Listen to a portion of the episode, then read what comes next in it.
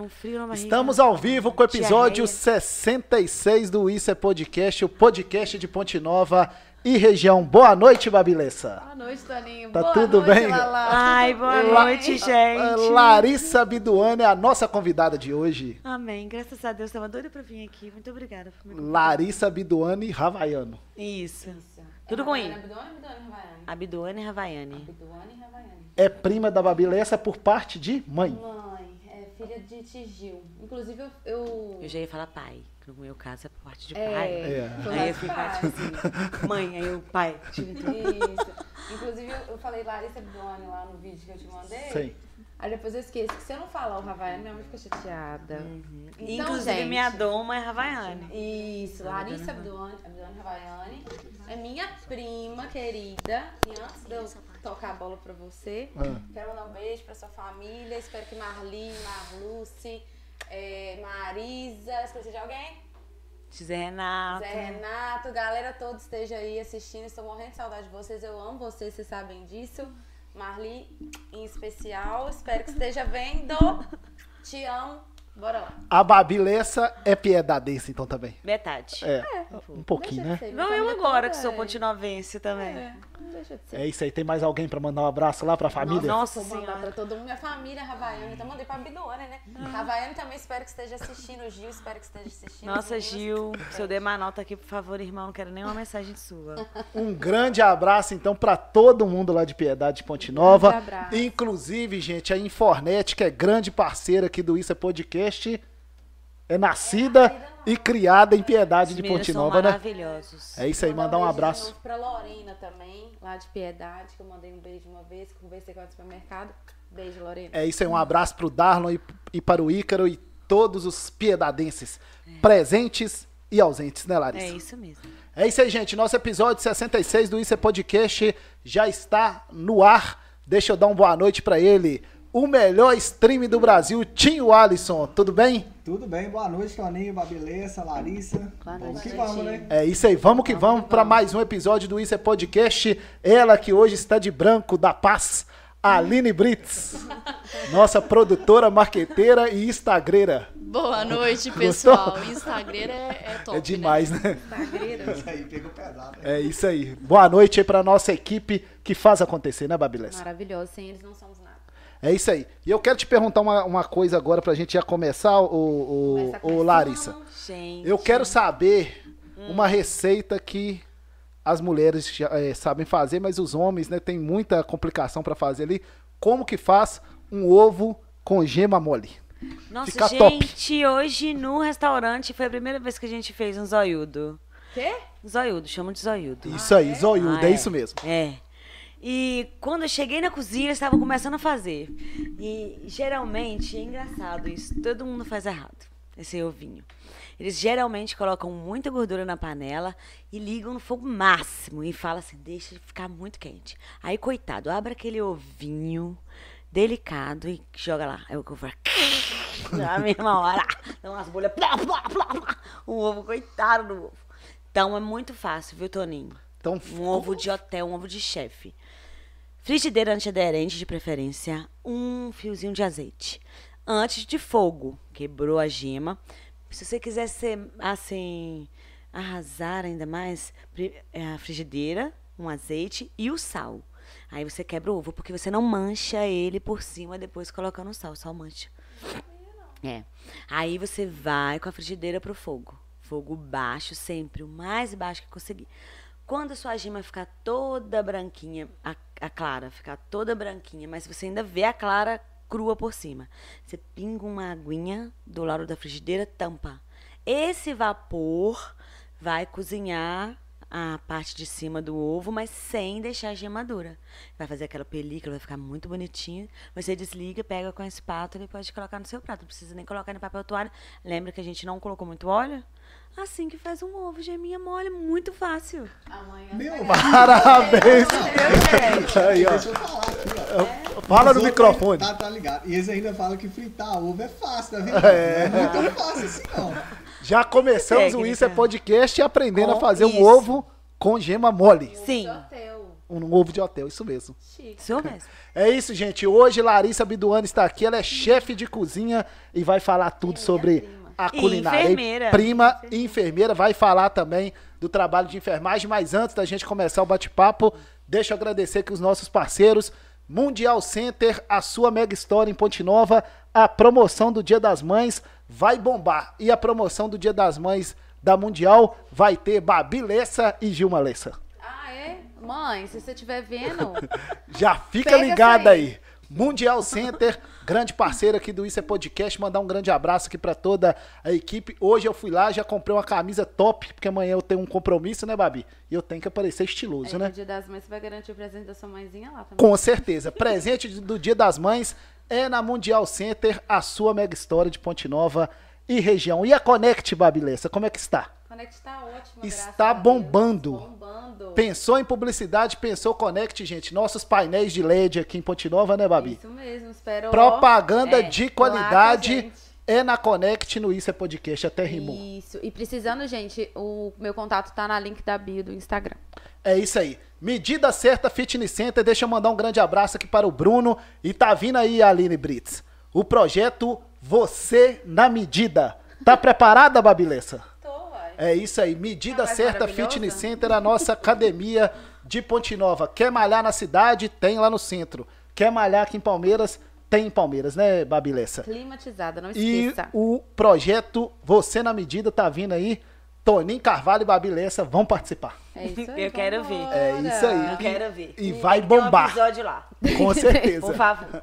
Medida certa Fitness Center, feita sob medida para você. Nós falamos aqui antes da Infornet, que nasceu lá em Piedade de Ponte Nova, a internet oficial do Isso é Podcast, que tá tomando conta da nossa região, né, Babilessa? Ih, meu filho, daqui a pouco tá fora de Minas já. Com certeza. Mandar um grande abraço aqui pro Darlon, pro Ícaro e toda a equipe. Essa semana teve o CIPAT lá da Infornet. Foi um sucesso, né? O Simpósio de Segurança do Trabalho. Valorizando né, os colaboradores. Tudo ok para atender bem os clientes da Infornet. Ponte Nova, Piedade, Urucânia e várias cidades aqui da nossa Várias, região. várias cidades. E deixa eu mandar um grande abraço aqui para nossa amiga Maria Rita. Essa semana foi dia do contabilista, né? MT Contabilidade, assessoria e treinamento, grande parceira aqui também do Isso é Podcast. Acompanhe aí as redes sociais da MT Contabilidade para você saber mais. E você, o frio já começou? Tá, come- tá começando, né, Babi? Tá quase, né? Você já tá sentindo muito frio ou pouco? Não, ainda não. E para você chegar esquentar chegando. É, com as atividades esportivas, é lá na Arena 10 Multiplace. Um grande abraço aqui pro Vitor e para toda a equipe. Em breve nós estaremos lá também, né, fazendo as aulas esportivas aí, beach tênis, futevôlei, futebol society, peteca e muito mais. É lá na Arena 10. E a primeira pergunta pode ficar com você, que é sua parente. Ah, então vamos lá. Pega leve comigo, Não, Bárbara. light. Pego leve com você. hein? É, porque Seus não, não de estamos tá podendo negócio da exposição aqui hoje. O programa é pra você, não é pra mim, não. Mas, olha lá, é, conta um pouquinho da, da sua trajetória na enfermagem e como que disso você foi parar na cozinha. Nossa. Então, a enfermagem eu fiz muito nova. Com 17 anos, eu já estava lá em Vassouras cursando o primeiro período de enfermagem. Eu fiz 18 anos lá. É, minha mãe sempre quis que eu fizesse área de saúde. Até hoje ela é doida para fazer medicina. Inclusive, vai ter uma história aí da. Não vai meter medicina na sua vida, É, gente, eu amor. não aguento. Não aguenta. Mas aí eu comecei com a enfermagem muito nova, formei com aquela coisa, né? Aquela pressão que a gente coloca na- nas crianças. Ah, você tem que fazer uma faculdade. E às vezes os pais, eles, assim, esperando que em acertar, escolhem pra gente as coisas. Então minha mãe me empurrou para a área da saúde, muito bom, eu gosto muito, não? É, me fez é, quem eu ser hoje, tudo que eu passei me fez quem eu ser hoje, eu, né? Sou completa por isso. Mas aí fui fazer, fiz, formei com 22 anos já trabalhando, né? Então eu sou enfermeira, sou efetiva, sou concursada, eu trabalho hoje é, 12 por 36 numa policlínica na minha cidade, em Piedade, não, não largo meu serviço. Mas eu tenho uma paixão Que é, de família, né, Bárbara? Mais até da minha família, a minha família Beduana também muito, mas a minha família é havaiana, igual Tivininha, vovó Carmita, sempre fez aquela panelada de comida. E eu gosto muito de comer. A gente, então, eu mas meu irmão, a gente gosta muito. Então, a gente cresceu num ambiente de cozinha. Crescemos, eu, minha irmã, a Bianca, o Gil. E a gente queria comer em Piedade as coisas. E Piedade, quem conhece? Piedade, 4 mil habitantes, não tem muita coisa lá para comer. Um hambúrguer, uma pizza. E eu falei assim, não, irmão, não vamos ter que fazer os trem. Ele também é enfermeiro, agora ele tem uma empresa, a né, de decorações lá em Mariana, mas era enfermeiro, então a gente veio para Ponte Nova fazer um curso com o Daniel, do Japa Sombreiro. Falei, Daniel, ensina a gente a fazer comida japa. Lembra que a gente pagou acho que 60 reais, coitado, na época, cada um. e deu um dia de curso pra gente. A gente foi pra Piedade toda quarta-feira. A gente fazia uma comidinha japa.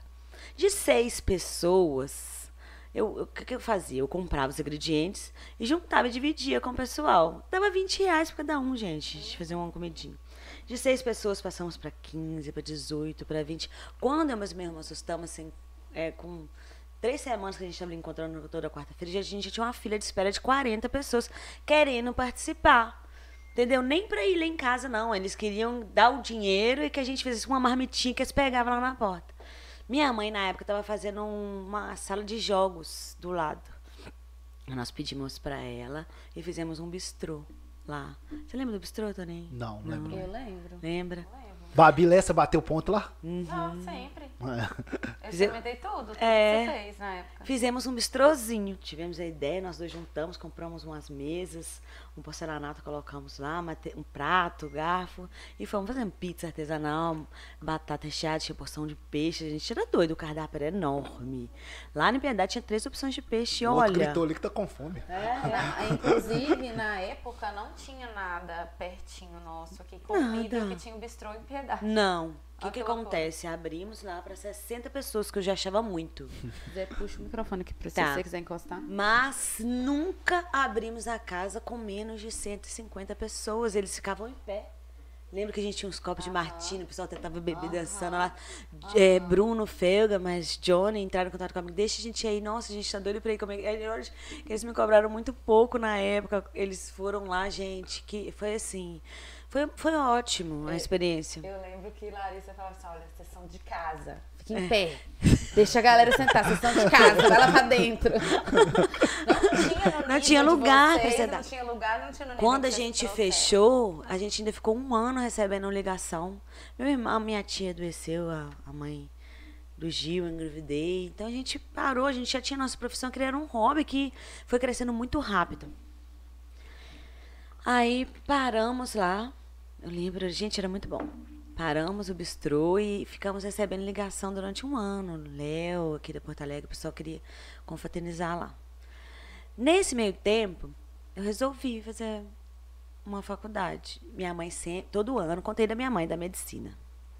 Minha mãe todo ano fazia minha inscrição no Enem. Aí, nesse ano, eu resolvi que eu falei assim, ah, eu mexi lá no computador e adicionei gastronomia. Eu já gostava muito, gente. Eu gosto muito, entendeu? As pessoas não entendem isso. Eu não é uma é um hobby que eu profissionalizei. Sim. Aí eu tive que até trocar de hobby, que hoje é planta. Mas, que hobby você tem que fazer mal feito. É, você tem que fazer um hobby mal feito. Quando você começa a fazer um hobby bem feito, ele já não Começa a dar dinheiro aí, é, lasca, é trabalho. Não, aí é trabalho. É. Aí, coitada da minha mãe, fez a inscrição, veio eu levar meus, meus buiú, meus primos todos para fazer, né, a- meu irmão para fazer a, a prova aqui em Botinova. E eu lembro que meu, meu primo buiú me desafiou. Eu não ia fazer a prova, eu estava até abrindo uma cervejinha. Aí ele falou assim: vamos lá, porra, fazer a prova aqui, tá? Você botou uma com você, tá com medo da sua nota ser menor que a minha? Eu falei assim: não, agora você me desafiou, viado. Agora eu vou entrar aí, vou fazer essa prova com você. A gente fez a prova. De repente, estou lá em casa no computador. Aí eu recebi um convite da Estácio é, para mim fazer a faculdade de gastronomia, que eu tinha colocado lá. Minha mãe tinha colocado medicina, eu troquei depois. Quando eu recebi, eu fiquei muito empolgada. Eu já tinha um filho, né, o Theo. Theo tinha dois anos na época. Aí eu falei, mãe, eu passei na faculdade, recebi um convite. A coitada, achando que era, Que era medicina. Coitada, na felicidade. Aí eu falei depois, não, mãe, eu troquei. É gastronomia, que não sei o que. Minha mãe ficou um tempo sem conversar comigo. Fui pra BH, meu marido já. Eu, eu sou casada com o Ramon, tenho três filhos, o Theo de 10, a Alice de 5 e o Bentinho de 2,5. Então eu peguei o Theo de dois anos, o Ramon já fazia faculdade de engenharia, fomos para o PH para mim fazer a faculdade. Fiz em dois anos, voltei. Falei que sou efetiva, né? Então pedi licença sem vencimento, fiz a faculdade e voltei. Aquela coisa, né? Minha, assim, no segundo período da minha faculdade, o meu coordenador, Danilo Simões, beijo Danilo, se estiver me vendo, se não tiver, eu vou te marcar depois. Fala que é pra assistir no Spotify. É, você, você tem uma grande culpa da, me- do, meu, da meu sucesso de hoje. Vamos, Claro. me, Claro. sinto, me sinto vitoriosa. Com certeza. É. Aí ele me convidou pra fazer um reality show. Na época tava bombando Masterchef, esse trem, né? Aí eu falei assim, não, não posso, tô no segundo período. E o reality show era uma disputa no Mercado Central com toda a faculdade de gastronomia de BH. Então era 1.500 na época disputando. Passamos 16, que foram indicações dos coordenadores Senai, da, da Estácio, é, da- de todas essas faculdades de lá. E ele me convidou para fazer essa entrevista entre os 16. E eu falei, não posso, Danilo, eu tô no segundo período, ah, eu confio em você. Eu confio em você que já me acompanhava no Instagram. Eles adoravam minha comida, meus professores. Todos, eu ficava até com raiva deles, vou falar uma coisa que nunca contei, porque a gente fazia a nossa comida e comia, né? Eu adorava a faculdade de gastronomia, é a melhor faculdade que existe no mundo. Você come. eles vinham comer minha comida. Eu ficava com muita raiva deles, que eu via eles comendo meu pratinho. Ah! Eu pensava assim, gente, aí eles chamavam outro professor de francês, aí vinha e comia mais um pouquinho. Eu, ai, meu Deus do céu. Ai, não vai sobrar nada pra mim. Enfim, aí eu fui fazer. De, desses 16, passei para os oitavos. Dos oitavos eu ganhei o reality show, chama. É, é, o reality do mercado, agora esqueci. O melhor do mercado. Tem no YouTube, são Tem, oito episódios.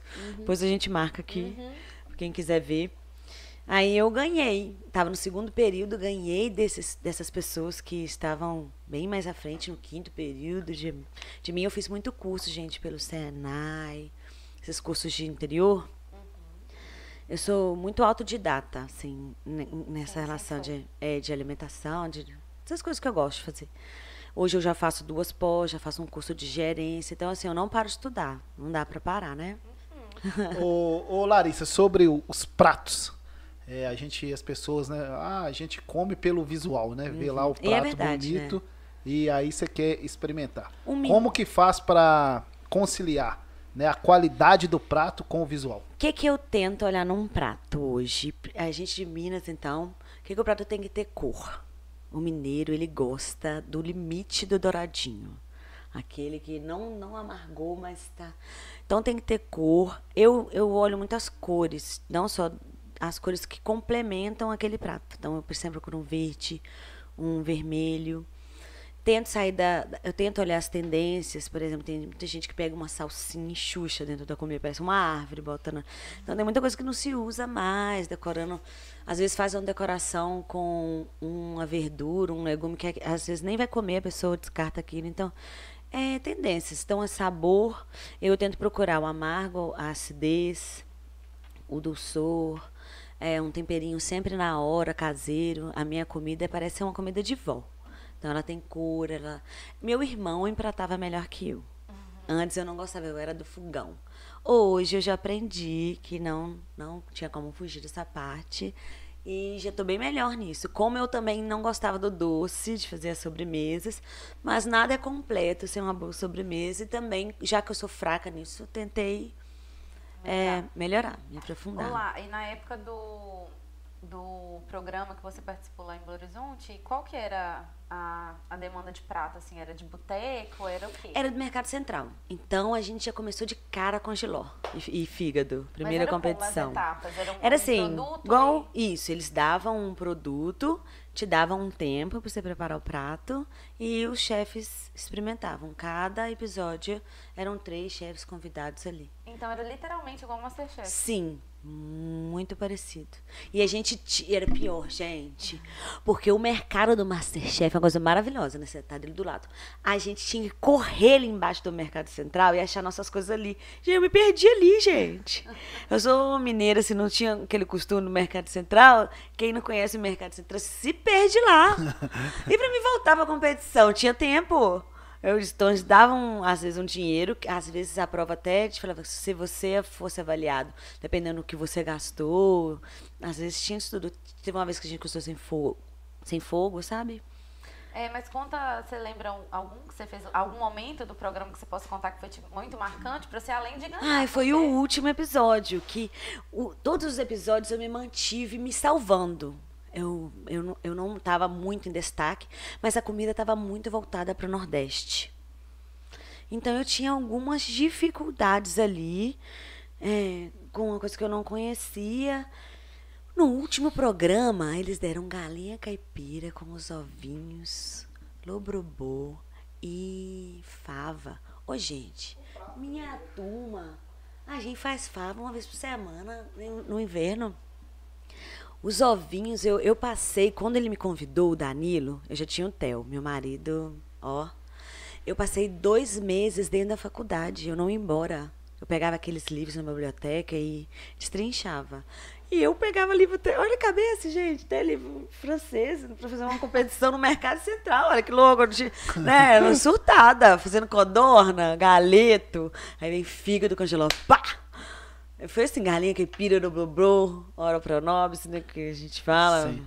Aí o último prato pra mim foi marcante, porque é, eu cozinhava ele todos os dias. Peguei as ovinhas no final, fiz, tirei a- o amargor da fava, peguei a galinha caipira em vez da. Eu tinha a opção de ou galinha caipira ou frango, é, lobrobô ou bertalha, fava ou feijão branco.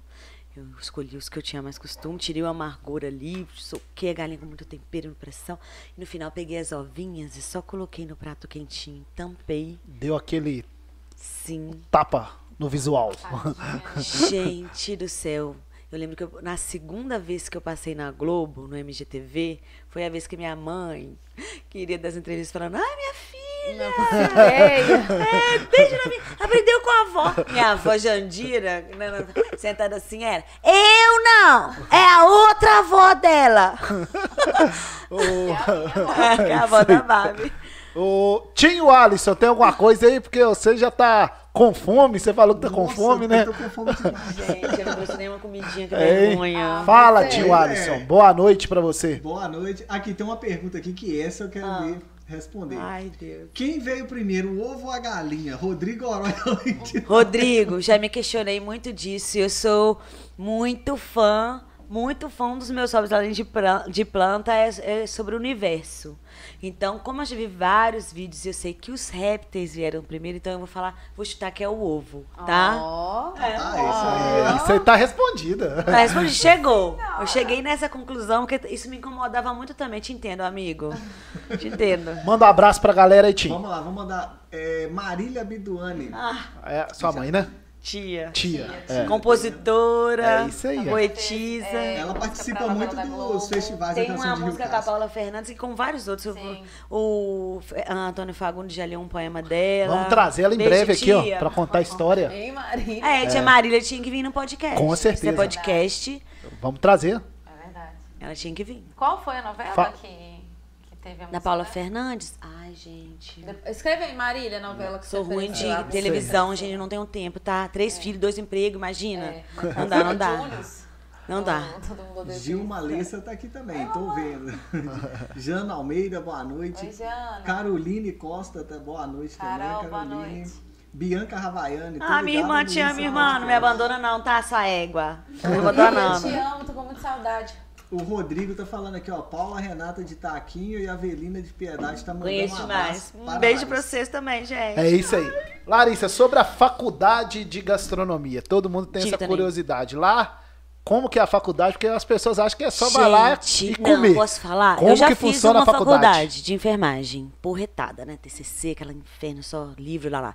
A faculdade de gastronomia é maravilhosa. Você chega às 9 horas da manhã. Porque os insumos bem, chegam né? primeiro, já começa otimamente. Aí você vai cozinhar. Tem umas aulas, né, teóricas? Tem. Mas a maioria você vai cozinhar. Aí você cozinha, faz aquelas delícias. Várias coisas eu comi a primeira vez lá. Eu sou no interior, gente, de piedade. E, e você come, é avaliado ali, você depois vai embora de barriguinha cheia. Mas e as técnicas, a parte técnica, como é que é? É, é, tem a parte técnica muito gostosa, essa do ovo, por exemplo, um ovo de hotel. Você aprende essa parte técnica lá. Aí você perde o medo, por exemplo, tem muita gente que tem medo de frutos do mar, ah, mexer com o povo e tal. Mas a partir do momento que você entende a técnica, por exemplo, você tem que saber dos clássicos. Quem quer cozinhar tem que primeiro entender como funciona, por que daquilo, o que, que é aceito o quê, qual casinha que aceita os temperos. Depois você entendendo a técnica, você consegue encarar. É claro que cada passo que eu dou, eu sinto que eu não sei nada. Eu travo, dou uma travada porque eu não sei nada. Mas quando você sabe, você estuda, na hora você faz, se desembola. Vai Eu tenho uma técnica ótima. Ah. Um carrinho de tempero que tem lá em casa, um pouquinho de cada coisa. Ai, ó, não dá. Taca na Babi panela, Lessa fica tem uma cara de ser uma ótima cozinheira, tá? Chama ela pra minha casa, tá conversando. Ó, eu falei que você é ótima. Comida, Eu mando pra "Ah, você, tá Bacon? Eu abro a marmita, taco numa Coloca travessa bonita. Você é uma ótima É, cozinheira, Babi Primeiro pra essas coisas. Eu não sou ótima, porque eu não sei fazer variedade, mas o que eu faço não é ruim, não. Então qual que é seu prato porque preferido? minha mãe é boa cozinheira. De família. Minha mãe é excelente. Qual que é seu prato preferido? que eu sei fazer? É, Risoto. risoto. De quê? Risoto. Qualquer coisa? De salmão. De, sei lá, qualquer coisa, na verdade, porque a base do risoto é uma e você vai acrescentar uma proteína. Antes de eu fazer a pergunta que eu quero fazer. Ok? Antes de eu fazer a pergunta que eu quero fazer, é, eu sei que deve ter uma galera aí que não tá inscrita. Então se inscreve, porque senão não tem como participar do chat. Não tem como mandar mensagem aí pra Lala se não tiver inscrito. Então se inscreve aí, por favor. Por mim, por Lala, porque eu sei que deve ter um monte da família que tá assistindo que nem sabe. Mas tem um botãozinho aí de se inscrever. É tá fácil, bom? fala assim, é fácil. Qualquer coisa tem um tutorial lá no Instagram que a gente postou. Mas a pergunta é o seguinte: é, gastronomia é muito vocação. É. Você sentia que todo mundo da gastronomia, da sua turma pelo menos, entrou pela. porque tinha essa habilidade e tinha vocação? Como é que é esse Não. sentimento ali? É visivelmente reconhecido pela gente daqui tá no, nesse ramo profissional a postura de um cozinheiro. Eu olho assim dentro da cozinha, eu sei se é profissional ou não. Né? A gente tem uma outra postura é, perante a praça, por exemplo. Porque muita coisa que eu vejo assim, ah, tem gente que faz uma bagunça na cozinha para fazer um almoço para a família. A gente cozinha para 200 pessoas, que é profissional, a gente usa uma bancada que cabe na gente. Então é uma bancada, uma tábua, um potinho para juntar o lixo e outro para finalizar o seu produto. Terminou aquilo, limpou, começou outro procedimento. Então a gente termina um. É claro que tem uma baguncinha de panela, mas a gente relativamente termina um, um jantar de 200, 400 pessoas com a cozinha praticamente limpa. E sobre a cozinha, como é que é aquele movimento, aquela tensão, ainda mais né, quando tem que fazer uma entrega, né? Tem lá os clientes, como é que é o, o movimento, aquela tensão de cozinha? A cozinha ô- é um tempo Larissa? quente. A cozinha ela é quente, não só em temperatura, ela é um ambiente quente no horário de pico. Não dá pra ficar pedindo muita licença, fazendo favor. A pessoa tem que realmente entender, porque senão é panela voando pra cima e pra baixo. Muito xingamento. Então você vai contar um caso aí de cozinha que você Meu passou Deus do bastante céu, não raiva. posso. Meu Deus do Sem céu. citar nome, Vou ser Larissa. processada. Sem botar não, mas conta um caso aí. Gente do céu, Eu não. que te pedir se contar um Ai, meu vários. Deus. Vários. Como é que, qual que eu não como eu me comprometo? Um Gente. da faculdade. Ai, não. Deixa eu ver. Deixa eu ver um caso aqui pra contar. Gente, a gente teve um estagiário com a gente, formado e tal. Aí a gente pediu pra ele processar um queijo. Simplesmente é só pegar o queijo, mussarela, picar uns pedacinhos, jogar no processador. Ele pegou o queijo inteiro e jogou assim no processador. No nosso processador. O que, que você deu vontade de fazer com ele? Matar. Matar, né? E não, mas- não estragou o processador, não? Não, porque a gente viu na hora. e um processador na cozinha profissional, você tem coisas na cozinha profissional que eles são mais queridos às vezes que nossos entes familiares ali. Era seu? Resolvem a nossa vida. Não, era do, do lugar. No lugar. Ah, menos mal, porque é o que você falou. É, mas você assim, tem contando, tô equipamento- contando um leve. Não, né, contando muito leve, Não, não, vamos contar um mais, mais, né? É. Ô, gente, Tá, falar, esse tem- negócio de queijo no processador, isso aí não deu problema nenhum, não. Tem que contar aquele que explodiu, a cozinha foi, voou comida pra todo lado. É. longe do Senhor. É. Nossa, eu já mandei gente correr, gente. Contam mais, um, não precisa falar o nome, contam mais, né? Já. né Babi? Isso que a gente vê, por exemplo, eu eh, vejo muito. Nossa, eu vejo tudo que é de cozinha, gente. Eu assisto trem de universo só pra distrair, assim, mas eu vejo tudo que é de cozinha. O que eu, o que eu vi com aquele jacão pesadeiro na cozinha, você acha que nunca vai acontecer com você? Você acha? Mas aquele é de verdade, gente. Aquele é real. Tem gente dentro da cozinha que você realmente tem vontade de matar. Tem gente que não devia, deveria estar ali. Né, Não, mas eu acho que toda profissão tem isso, né? tem gente que procura emprego, mas na verdade tá naquele. tá no ramo errado. As pessoas, às vezes, não é ruim. Você tá no ramo errado ali. Gente, quem tá na cozinha é quente, é estressante. O cliente não quer saber se você está morto com o pé doendo. Quantas horas você tá em pé? Quando ele chega num restaurante, ele quer na hora, do jeito dele. E todo mundo hoje tem um pouco de chefe. Aí a pessoa acha que ainda pode dar um pitaco na sua comida. Por exemplo, teve um dia que eu tive ódio lá no Moenda. Eu tava no Moenda ainda. Lá tinha um cardápio enorme, principalmente de risoto. A gente tinha risoto de quase tudo lá. Aí a pessoa me pediu um risoto de limão siciliano. Só que o risoto voltou, gente. Eu, gente, uma comida minha não pode voltar, não. Se uma comida minha voltar, eu tenho que ir lá na mesa da pessoa descobrir por que, que aconteceu isso. Sabe, porque senão eu não durmo, não Mas durmo. co- como que você abota o cliente? Na classe. Aí eu, o que que tá acontecendo com essa cliente? Eu, eu- na hora que eu vi, ah, Larissa, ela achou muito ácido. Aí eu, ah, não, você tá me zoando. O demônio me pede um risoto de limão siciliano. Espera o quê? O que que espera desse risoto? Ai, não é isso. Tem coisa que, você, que, que eu filtro, né? É claro que eu mando perguntar se quer outra. Eu sou muito educada. Mas o cliente também, por favor, você cliente, pense um pouquinho antes de fazer seu pedido, tá? Pense um pouquinho, porque você mata a gente da cozinha de susto. Se um, um chefe de cozinha, um prato voltar, é a morte pra gente. A morte é mais doce do que o meu prato voltar. Eu quero saber por que na hora. Não, deve ser Aqui tem um problema com delivery. Ah, eu já estou lá no restaurante, já estou tendo pedido de delivery. Mas eu, eu, eu eu não conhecer o, o motoboy que vai fazer esse delivery e for íntimo meu, eu já tenho um ódio dele. É, eu, eu vejo esses vídeos desses motoboy. Você que é motoboy. Que eu vejo o vídeo seu dançando com esses carreta funk. Se for um motoboy meu e parar pra dançar com essas. Como é que chama esses bonequinhos? É que carreta é, da alegria. né? Sim. Saiba que a morte será mais doce para você quando você chegar no restaurante. Imagina sua comida ali sambando. Explodindo. A coca assim, ó. Sim, aí o cliente, explodindo. coitado, chegou na casa dele. Que isso que aconteceu? Acha que é da cozinha. Enfim, gente da cozinha. E só. você falou uma questão né, que ficou muito ressaltada com a pandemia, que foi o transporte né, dos alimentos, né? Todo mundo estava trabalhando no delivery. E qual que é o maior desafio para a comida chegar 100% na casa do o cliente? risoto. O cliente de delivery não deve pedir risoto. Você tá entendendo, gente? Isso devia ser proibido. Porque o risoto, ele tem um ponto muito delicado. Então, ele tem um tempo que sai da cozinha e tem que chegar na mesa do cliente, ele tem que começar a comer aquilo.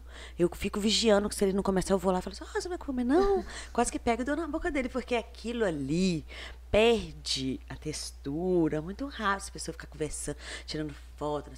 Aí a pessoa me pediu um risoto no delivery, gente. Aí o motoboy. Tudo bem, nem todo cliente pedia risoto, que tinha muitos pratos. Aí se não entregasse o risoto primeiro? E se começasse. Ele tinha uma rota. E se a rota do risoto fosse a última? Aquele já ficava na minha mente. Como que aquilo vai chegar? Se eu mando mais molhado para chegar no ponto e ele entregar rápido, aquilo é uma sopa. Se eu mando certinho e ele demora um pouco, aquilo passou do ponto e o cliente tá na toda a razão dele. Ele- o cliente hoje ele é expert. Quem não vê Masterchef? aquilo acabou com a A gente. galera tem pós-graduação. Pós-graduação. no Masterchef. Eu faço duas pós e uma e um curso de gestão e esse povo aí que é, é meu patrão. Você acha que quem é meu patrão? É, é os donos da DEC? Não. Quem é meu patrão são os meus clientes. Esse tem sempre razão comigo. Então eu sofria, Toninho. Sofria com risoto. Quando vinha um pedido de risoto. E eu não, a gente que é chefe, vocês têm que entender uma coisa, gente. A gente não faz nada sozinho. Vocês são quatro aqui. Né não? Imagino que tem mais pessoas ainda. Você imagina uma cozinha profissional que atende dois turnos. Eu hoje vou atender lá na DEC dois turnos, de manhã e de, de noite. Quantos funcionários? Então nem tudo passa pela minha mãozinha. Então, assim. Ai, ficava vigiando aqueles risotos de delivery. Era, pra mim. E lá era um pouquinho longe nesse desvio. Era um pouquinho longe. Mas E, e qual que E é? não era uma embalagem própria, porque trabalhar com risoto, a gente vai ter ali na DEC. Sabe aquelas marmitas separadas? Uhum. E que depois vem um plástico e veda, veda Sim, tudo, você pode virar ela de cabeça para baixo. Então eu coloco o risoto aqui, o filé mignon aqui, o molho cá. Uhum. Não, lá a gente tinha aquela marmitinha de isopor que passava. Uhum. Então vinha o risoto, a carne e o molho. eu tenta- E tinha uns risotos que tinha batata palha, que ia um saquinho, gente. Gente, as lasanhas, não é, é delivery é difícil. Quem trabalha com delivery, eu tiro o chapéu, não é fácil. Faço aí no restaurante, gente. Eu vi o prato, o garçom pegou, eu acompanhei ele entregando, eh, tá tudo bem. E quando você tampa um prato, bota dentro de várias mochilas e fala com o motoqueiro assim, pode ir. Mas se você vê um furacão funk, você, você passa seguido. Se você parar pra dançar com aquilo. É, é tem uns passos no quebra-mola. Ô, gente, inclusive, deixa eu mandar um, um abraço aqui para todos os motoboys de Ponte Nova. Sim, gente, é um trabalho digno. um excelente É trabalho, né? verdade, Eu amo vocês, É gente. isso aí, mandar um grande abraço aqui para todos, né, que trabalham aí diariamente nos pontos. É, Chuva, Tony. Chuva, sol, né, correndo gente, perigo por aí na... pediu comida pro pobre do motoboy, desce do apartamento para ela buscar na recepção. O camarada não aguenta essa subção de escada, não. Ele já tá na correria do dia a Nossa dia. senhora, coitado. Só desce. Desce na portaria. Colaborar, né? Por favor, gente. É isso aí, faz parte. chefe com o motoboy. É. Por favor, Ô, gente. Larissa, você falou que isso vem de família, né? Que você gosta de comida desde novinha, que você gosta de comer. Qual que era o prato marcante ali da família? Pizza. Hum, pizza. A gente sempre juntava, fazia massas. A Mas e da vovó, como é que era? Cabrito. Vovó Carmen Cabrito. Essas- esse final de semana, minha irmã Bianca, que tá aí me vendo, te amo, irmã. Nós fomos lá pra casa do meu pai fazer um cabrito, a moda de vovó. Ah, ela que cozinhou, não fizemos igual a vovó, fizemos igual a gente aprendeu lá com a avó do Lucas, do Moenda. Beijo, Lucas, você está me vendo. Ele que me deu a receita da avó dele, foi maravilhoso. Pontinovense, uma receita típica pontinovense. Teremos, teremos para delivery. Que é o cabrito, que é um famoso, né, É, Babilés? mas a minha família mesmo foi massa. Sou apaixonada com massa. Inclusive, minha máquina chegou hoje. Já tenho ela, ela ficava lá em casa em Piedade. E teremos muita massa artesanal. É, massa artesanal você fala com sabor, né? Sabor, tipo só uma massa de pimenta, uma massa de limão siciliano. Eu fiz outro dia uma lasanha, gente. Eu intercalei uma massa de pimenta, uma massa de limão siciliano e a lasanha foi de lagosta. Fiz um molho com as cabeças. Molho- Nossa, fiz pro Clube do Vinho. Beijo pro pessoal do Clube do Vinho. Amo vocês. Você tá atendendo em outros lugares também? Não estou conseguindo agora, porque treinar a equipe não é fácil. Tanto que eu já estou mudando o cardápio lá da DEC. A gente já começou com o almoço, hoje foi o segundo dia de self-service. Mas eu ainda não consegui mudar o cardápio da DEC da noite. Introduzir os risotos, as massas, carpaccio, ceviche, porque eu preciso de tempo para treinar a equipe. Vai dar certo. Vai dar certo. Com certeza. Ô, gente, nosso episódio 66 do Isso é Podcast, nós estamos batendo um papo muito bacana aqui com a nossa chefe de cozinha, Larissa Biduani Ravaiano, O pessoal né, tá mandando Babilessa? pouca pergunta, É mandaram isso aí, só ó. ovo Tem agora. mais aí, Tinho Posso- Alisson? Aproveita. Lê os comentários. O melhor stream do Brasil. Lorena Leite. Ela tá Adoro. falando aqui pra levar a Marília Biduani. Vamos ah, trazer. isso mesmo. É A Marília Biduani tá falando, Ponte Nova, novela Flor do Caribe. Sim. É isso Aí aí. é a, a música dela com o Marcos Viana. É isso aí. Marcos Viana, que é, não, Potinovense é o Tunai e o. Como é que chama o outro lá? É. Tunai também tem. Tunai e o. Não, o- daqui a pouco a gente lembra. Fala, É, Ti. esqueci Carla Vanessa, comida que a gente experimenta primeiro com os olhos e tão linda. É assim mesmo. Maravilhosa. Luma Conegundes. Amo Luma. Larissa é sucesso, ela tá falando aqui. Luma também cozinheira de mão cheia, tá? Ficou comigo no bistrô. É? de mão cheia. Joyce Marinho. Tá Beijo, maravilhosa, Joyce. Lari. Obrigada. Aí a Carla ainda tá falando. Maria Biduane tem conteúdo demais. Levam mesmo. Tem vamos mesmo, levar. gente. Vamos convidar em breve a Gilma. família Abiduane Por comandando. favor. Gilma Alessa. Tenho muito pra aprender com a minha so- sobrinha. Ela precisa arrumar tempo pra tia. É minha mãe fica Pra mim também, tia, precisa em arrumar tempo pra casa, mim. Ela ou Bianca, poder ensinar ela ali, fazer uns trem diferentes. Tia, a gente chega lá e fica tomando cervejinha. É, Fernanda Dornelas, ela é maravilhosa. Adoro, Fefe, minha Fernanda. comadre. Beijo, comadre. Michele Carvalho, Larissa, você é Mi. muito maravilhosa. Ah, Karine Albuquerque, nossa chefe é top, tá linda. gente. É, aí a Marília Biduan tá falando que cozinhar é uma arte.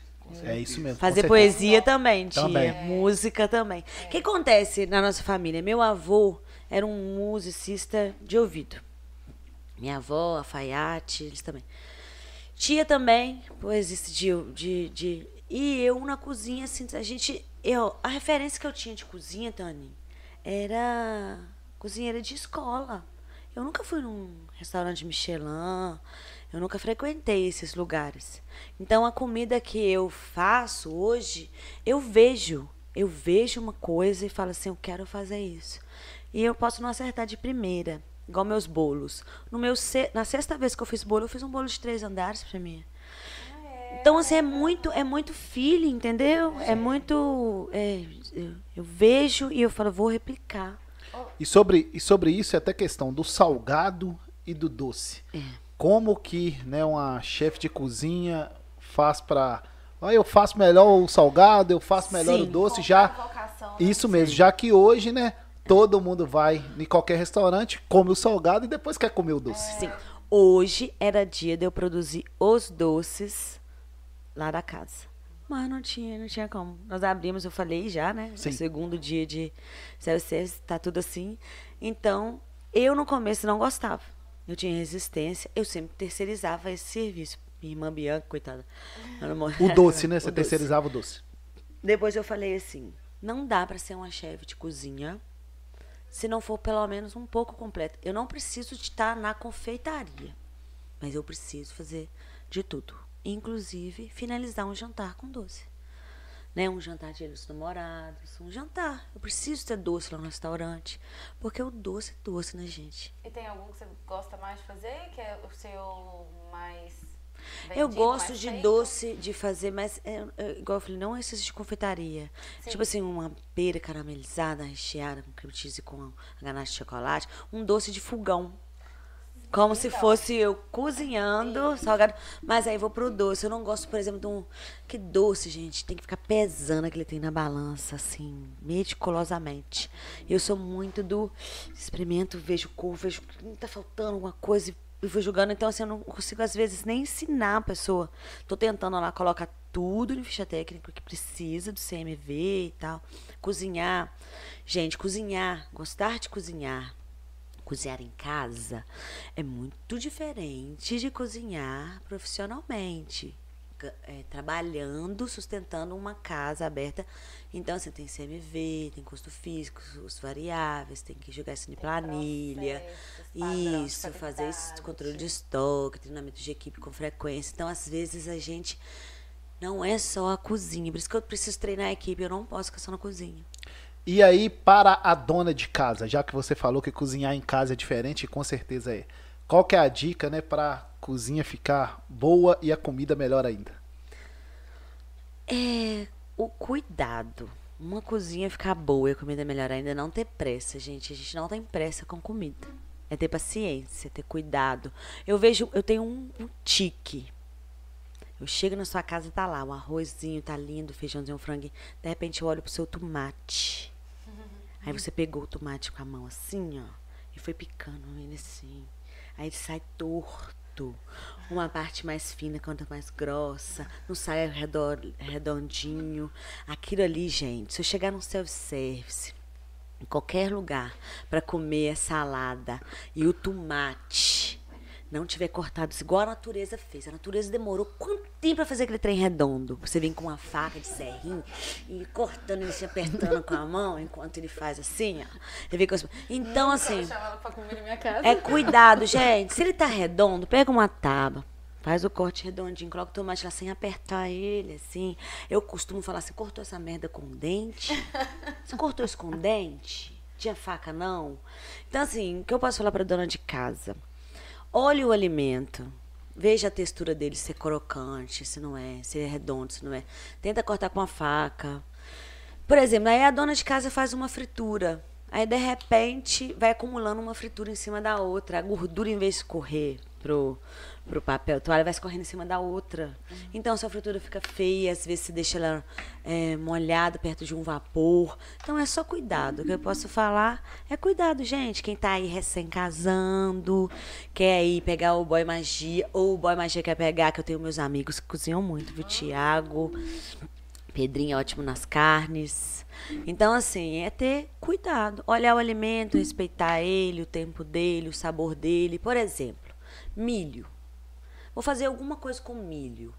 É, um bolinho de milho. Aí eu venho e tempero demais. Com alho, com seus temperinhos, né, Mar? o aquele milho, é, a natureza fez o milho como? Doce. A abóbora como? Adocicada. Vem você e taca um montão de alho naquilo. Alho no peixe também.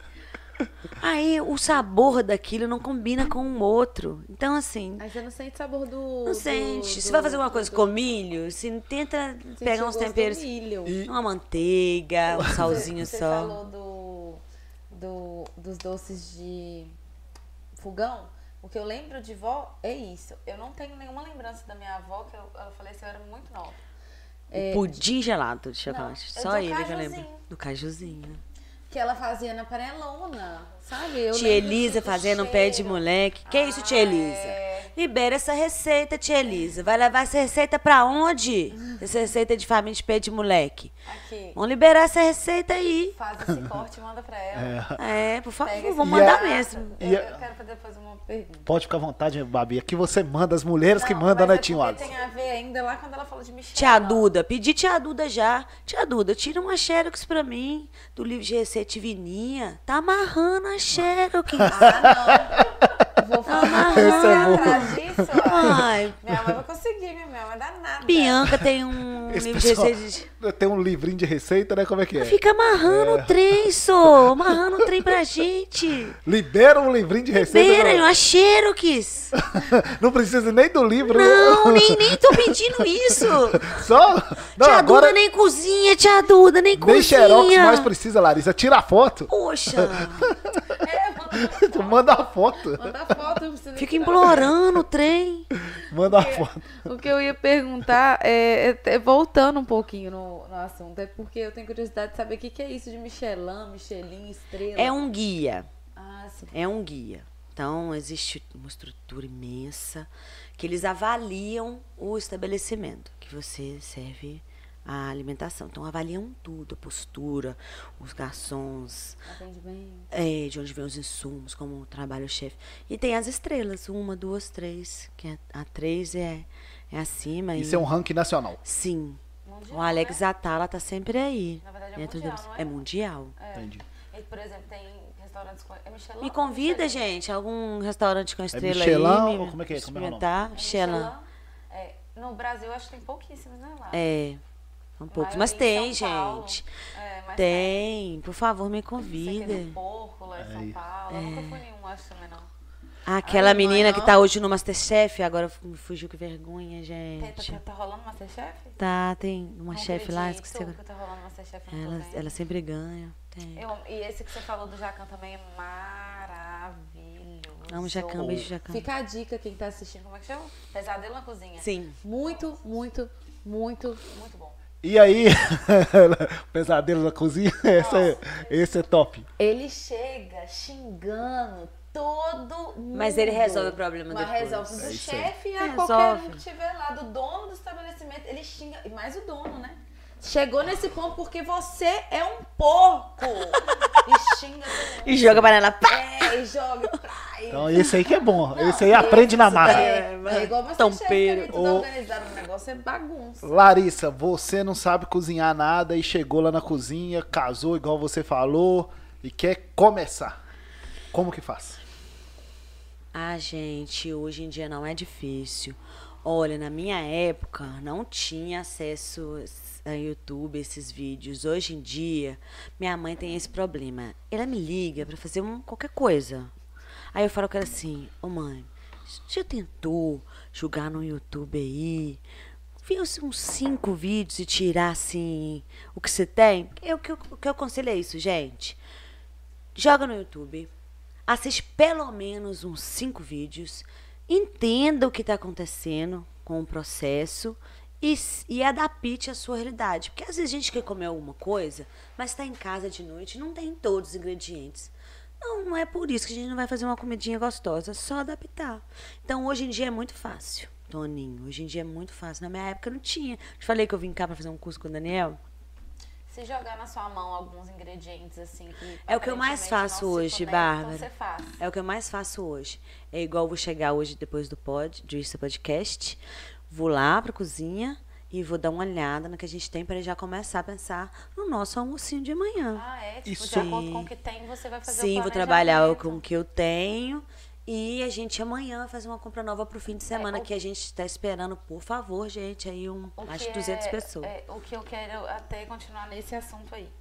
É, numa cozinha, você falou que vai chegar lá, vai avaliar o que tem. Sim, É, quanto a desperdício, essas questões. A gente É aproveita tudo. E eu quero até com- É, é, imagino que você queira falar disso. é, completar aqui a pergunta da. Babi. Como é que funciona o procedimento ali de compra? A questão também, né? E a gente vai até entrar nisso, né? O Brasil hoje desperdiça comida Sim, que dá para alimentar não sei quantos países. sim. Como é que funciona, né? Num restaurante, o Olha. procedimento ali de compra, de utilização dos alimentos, da qualidade dos alimentos e a cozinha como, como um todo. O que que tá começando? O que que tá acontecendo comigo? Que tô começando numa casa que antes era só choperia e agora virou restaurante. Eu tô tendo que fazer uma lista de compra básica, uma lista de compra básica, julgando um sistema. A gente não trabalha sem sistema. Então, a primeira coisa é arrumar um sistema bom que vai te atender. O, vou falar pra você que aí que cozinha em casa e que tá vendendo isso, uma dona de casa que nessa pandemia descobriu perdeu o emprego e tá fazendo alguma coisa para vender. Não, não, não, não cometa o erro de achar que você, só porque você está fazendo em casa, se você está fazendo para vender, você precisa de um sistema. Você vai se cansar de ficar anotando isso no papel. Então a gente joga num sistema, uma lista de compra básica, e depois faz as fichas técnicas. O legal é você ter sua ficha técnica. Então, se você faz um pudim, você vai anotar lá no seu sistema assim, tudo que você gasta com pudim, as gramas, como você faz, e se possível, coloca até uma fotinha dele. E você, se, se o leite condensado subir demais o preço, quando você atualizar na sua lista de insumos básicos, automaticamente o sistema vai corrigir para você o preço nas suas planilhas, porque acontece muito da pessoa chutar o preço de cabeça e quando jogar, se jogar no, no- numa ficha técnica matematicamente falando, às vezes a pessoa está trabalhando, está pagando para trabalhar. Então, se é isso dentro da sua casa, imagina no restaurante. Então, a gente não tinha pratos no restaurante. Então, eu criei uma lista básica é, e contatos com o fornecedor. Tá sempre vendo qual fornecedor que te atende melhor. Tem sempre uns três fornecedores. E questão da perca. Por exemplo, no self-service. Se hoje eu fiz 2 quilos de arroz e coloquei lá, na hora que a gente termina, 3 horas da tarde, a gente pesa esse arroz que volta. Porque amanhã a gente tenta corrigir essa perca. É claro que lá para mim está sendo muito, porque não tinha esse serviço antes. Ontem nós atendemos 21, hoje já passou de 60, então nós triplicamos a nossa venda com dois dias. Com certeza isso no final de semana vai Estourar. é.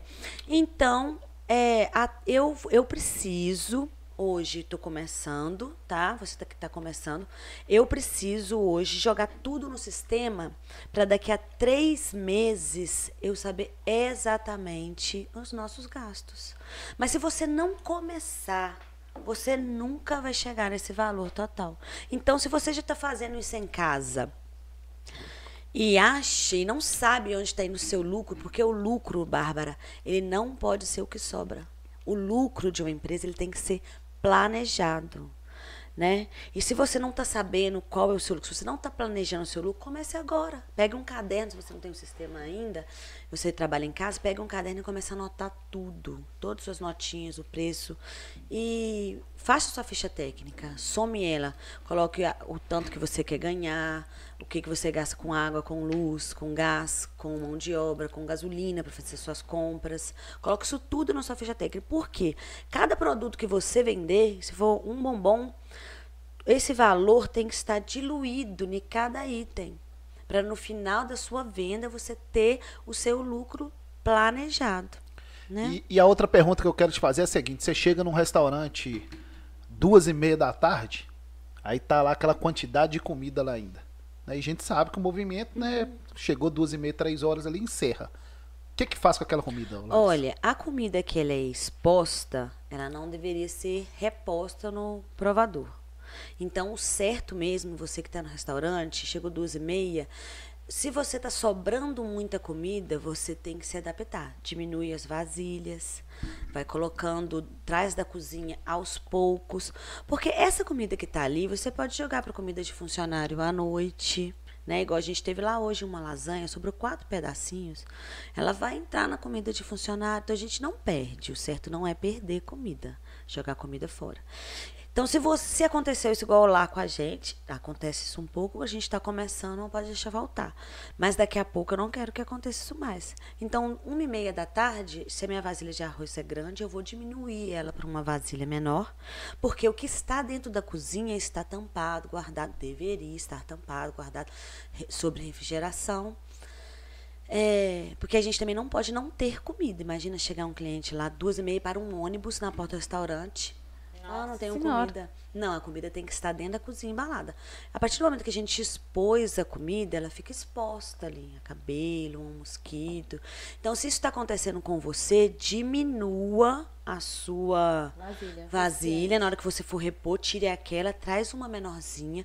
Até para a pessoa que chega às duas e meia comer uma comida de qualidade, da mesma forma como a pessoa chegou às onze. O que você explicou. Então, tudo é estratégico, gente. Sim. Isso é quem é o cozinheiro, a gente tem que trabalhar primeiro com a cabeça. Primeiro você trabalha com a cabeça. É isso que eu vou fazer hoje à noite. Vou juntar com a minha equipe, ela sabe que eu estou aqui, então eles estão de prontidão, vão conversar comigo aí até uma hora da manhã, no WhatsApp. Jaimin, beijo pra você, Jaimin. Eu não faço nada sozinha, te falei. É... Mas é ter nessa estratégia, ter esse cuidado. Foi o que eu falei desde o começo. O cozinheiro, ele tem que ter cuidado, ele trabalha com alimento. Ele alimenta as pessoas, então ele tem que ter muito cuidado. Isso aí vem da faculdade ou você já tinha Não, a faculdade amo, né? fui Mara, mas isso é a vida, é a maldade da vida, é isso. muita porretada que a gente toma e vai. E, e, e, quando você cozinhar, começou a cozinhar, que foi provavelmente por amor ali, e se deparou depois com essa cozinha profissional, você se frustrou ou não perdeu a magia para você? Não, não, não. Era antes era mais era mais divertido, né? Cozinhar era mais divertido. Uhum. Mas eu não, não eu, eu não conseguiria ficar só nisso. Eu, eu sentia a necessidade de mostrar para as pessoas que às vezes ah, tem como comer melhor, mais gostoso. Não sei, eu, Bárbara, eu acho que eu, eu tenho um prazer de chegar minha carinha morta, suada. Quem for no restaurante vai me ver, não estaria assim. A bobear nem vai me conhecer, é. tá? Milena Albuquerque deu um trato aqui, mas eu tenho um, um prazer em chegar minha carinha e ver as pessoas comendo. Às vezes eu vou comer três horas da tarde. Era comida, eu pego um negócio ali para comer. Mas quando eu vejo outra pessoa comendo a minha comida, é prazeroso demais para mim, eu não sei explicar. E depois dessa bagagem toda, você ainda tem muito prazer em cozinhar muito. em casa? Muito. Ah, não, em casa eu cozinho muito pouco, gente. Ó, A minha, a cozinha lá em casa, arrozinho, feijão, uma carninha, geralmente grelhada, tem pouca fritura, uma saladinha, às vezes um guisadinho. A minha a cozinha de casa, tem criança, gente. Quem cozinha profissionalmente não cozinha em casa, né? Não, eu adoro comer comida dos outros, gente, por favor, me chamem. Me chamem, não fica com receio. Tenho problema de arrumar gente para trabalhar lá em casa. Sempre tive, que a pessoa sempre chegava assim. Ah, eu não sei se vai dar certo. Como é que eu vou cozinhar para você? Gente, comida lá em casa é simples. É comida simples. Na verdade, eu aconselho as pessoas a ter essa alimentação mesmo. Uma alimentação de comida Mas, de verdade. mas eu não vou te chamar pra ir na minha casa Ah, pra eu cozinhar assim. pra você, não. Ah, Vai fazer o risoto pra ela lá, né, você Tim Você? Ai, cozinhar Deus pra mim. Que se eu fizer um risoto. Risoto é difícil, você hein? cantar essa prosa pra mim por causa do meu risoto, eu acho que eu tô abalando com Mas ele. tudo, tudo é crítica construtiva, vai te um melhorar. prato que parece Faz uma salada. um soco no prato. Vai, Faz uma vai pra salada. salada, o Faz uma risoto. salada, um grelhado, o risoto é é. danado. Mas isso que eu sei. Então tá bom, vamos lá. Tirou meu mérito na cozinha. É isso aí, pessoal. Nosso episódio 66 do Isso é Podcast, né? Nós estamos finalizando o mês de, de abril, né, Babilessa? E já vamos aí, né, divulgar nossa agenda de maio que vai bombar, com certeza. Domingo, você que acompanha as redes sociais aí do Isso é Podcast, pode ficar ligado lá que nós vamos divulgar a agenda do mês de maio. Teremos aqui, né, convidados para lá de especiais contando histórias, né, Babilessa? Isso, e não se, se, esque, se esqueça de se inscrever. Eu sempre me embolo pra falar, esqueça de se inscrever. É isso aí. Porque essa é a minha função principal aqui, lembrar você de se inscrever. Nossa função principal canal. aqui são várias. Uma delas é essa, gente. Escreve aí no canal do Isso é Podcast, escreve aí no canal de cortes do Isso é Podcast. Siga aí nas redes sociais, Instagram, TikTok, Facebook, nosso canal no Spotify também, que é muito importante. Segue lá para você saber de tudo do podcast de Ponte Nova e região. Larissa, sobre a venda de comida na rua. Hoje, né, virou é, destaque aí em todo o Brasil. Todo lado que você vai tem, né? Um cachorro quente, um hambúrguer, os Sabe famosos o que, que aconteceu? A tendência, food trucks. a maior tendência hoje na alimentação, Sim. a pandemia fez as pessoas quererem nostalgia. Então, os pratos, escuta só, os pratos nostálgicos estão em alta. Os pratos de vó. Isso voltou, tá voltando essa tendência. é, a pandemia trouxe isso pra gente, um passo para trás. Eu acho isso legal você falar e depois você desenvolve mais. Hoje eu virei pra minha mãe e falei assim, não mãe, eu tô tão é, cansada, sobrecarregada, que eu tô com vontade de tomar leite com Todd e açúcar. Leite Que é queimado. Leite queimado, uma coisa tão de volta, como se fosse um, é que eu chamam de comfort food, que é uma comida que te conforta emocionalmente, cura emocional. E realmente tá com essa tendência. É a tendência, é mundial. A pandemia trouxe isso para todos os setores, essa nostalgia. Então voltou crochê, Verdade. entendeu? As pessoas. Então a comida de rua, Tony, eu adoro a comida de rua. Tem que ter cuidado, gente. Porque a gente está cozinhando fora de um ambiente profissional, então tem ali insetos, tem, tem gente passando, tem carro, poeira. Então, assim, quem vai trabalhar na rua, escolha poucos ingredientes, ingredientes com mais durabilidade. Porque, ó, vocês estão de parabéns, tem que trabalhar mesmo. Comida de rua é delícia. Uhum, Você vai a numa comida de rua é raiz. Só tem que ter esses cuidados, gente. Mas igual eu falei no começo, todos os setores têm um lado estragado. A gente não, não- a gente não pode falar assim que a comida de rua, não. Tem comidas de ruas maravilhosas, tem restaurantes que a gente acha que é, são renomados. Se você entrar, você não acredita que você está vendo. Então, assim, só o cuidado mesmo. Você, como consumidor, só preste atenção nesses cuidados. Quem está ali com amor. E prestigie, sim, essas pessoas. Com Não é certeza. E é gostoso demais. Demais. Eu adoro. Ó, e o cheiro que você tá andando na rua, cheiro. Misericórdia. Você tá andando assim, você, você, você, Te pega. você tá Aqui, eu vou ter churrasco domingo. Você não acha que na, perto da hora do almoço eu pegar uma mão de orégano e tacar assim na churrasqueira de maldade? Eu vou fazer isso. Isso faz parte, né? Pegar um molinho, molho inglês eu não gosto não. Não uso muito. Mas jogar ele na brasa da churrasqueira é Pra dar maldade. Aquele, a- aquele cheiro do É lugar. maldade, vou fazer. Nós estamos em Minas Gerais, né? E a culinária mineira é muito rica e referência, né? Inclusive eu estive, né, nos nas Europas aí recentemente e fui lá no restaurante lá brasileira e tava lá a culinária mineira lá comandando, né? Feijão tropeiro, pão de queijo e tudo mais. Como é que você vê a nossa culinária? O que, que você destaca aí de forte aqui da culinária de Minas Gerais? Eu gosto muito da culinária mineira. Muito.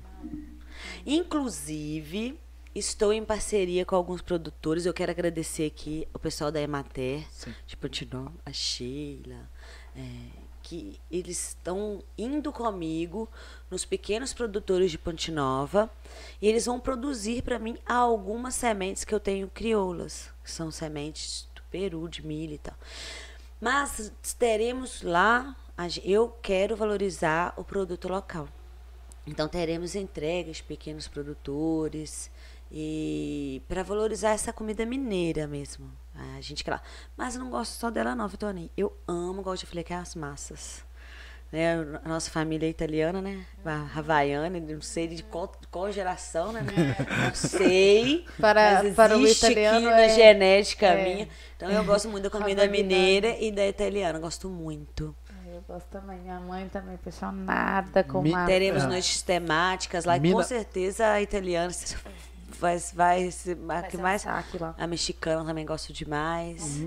Minas, Minas Gerais, ô Larissa, tem muitos festivais né, gastronômicos, né? Inclusive aqui na nossa região, né? Tem lá o Festival Gastronômico lá de Rio Casca, o Fui festival curadora do festival. Eu que conversei com o Adriano pra gente criar o É Festival. Gastronômico de Rio Casca. Aqui em Ponte Nova tem o Barbotec Companhia, que é um festival gastronômico muito famoso também. E outras cidades aqui, Urucânia, Oratório, Santo Antônio do Grama, todo lugar tem festival gastronômico que re- reforça ali Rio Doce. Rio Doce, com certeza. todos, gente. E ali reforça, né, o a A culinária. culinária local. Raiz. Como é que você vê, né, o, as pessoas tendo pa- passando por essa capacitação, melhorando para atuar? Ô, gente, eu vejo com os melhores olhos. Eu tenho vontade de agarrar aquelas pessoas, ficar ali abraçadinha com elas. Eu, eu vou em todos. Eu faço questão de comer o máximo que eu consigo. É, eu sou. Eu não, eu não tenho nada a falar assim. é, de negativo. Eu acho que tem que ser feito mais. Eu acho que os prefeitos têm que explorar mais isso. Eu acho que tem que explorar as feirinhas. Aqui a Ponte Nova funciona muito bem, mas nas cidades da nossa região não tem funcionado isso para os pequenos produtores. Eu acho que isso é um papel é, de um gestor e, como eu falei da nostalgia, aproveitar esse momento para a gente voltar com isso. Porque é só assim que a gente movimenta a nossa região, Toninho. O dinheiro dentro da nossa. E só assim que a gente é, desenvolve pessoas. E, e todo mundo sai ganhando. A região toda sai ganhando. Porque o alimento, quanto mais fresco, melhor ele é. Né? Então, eu acho que deveria ser mais valorizado esses festivais, inclusive as feirinhas. Inclusive, eu não sei se eu posso falar, não. Mas eu tô sabendo que vai rolar aí do Barbotec esse ano. É.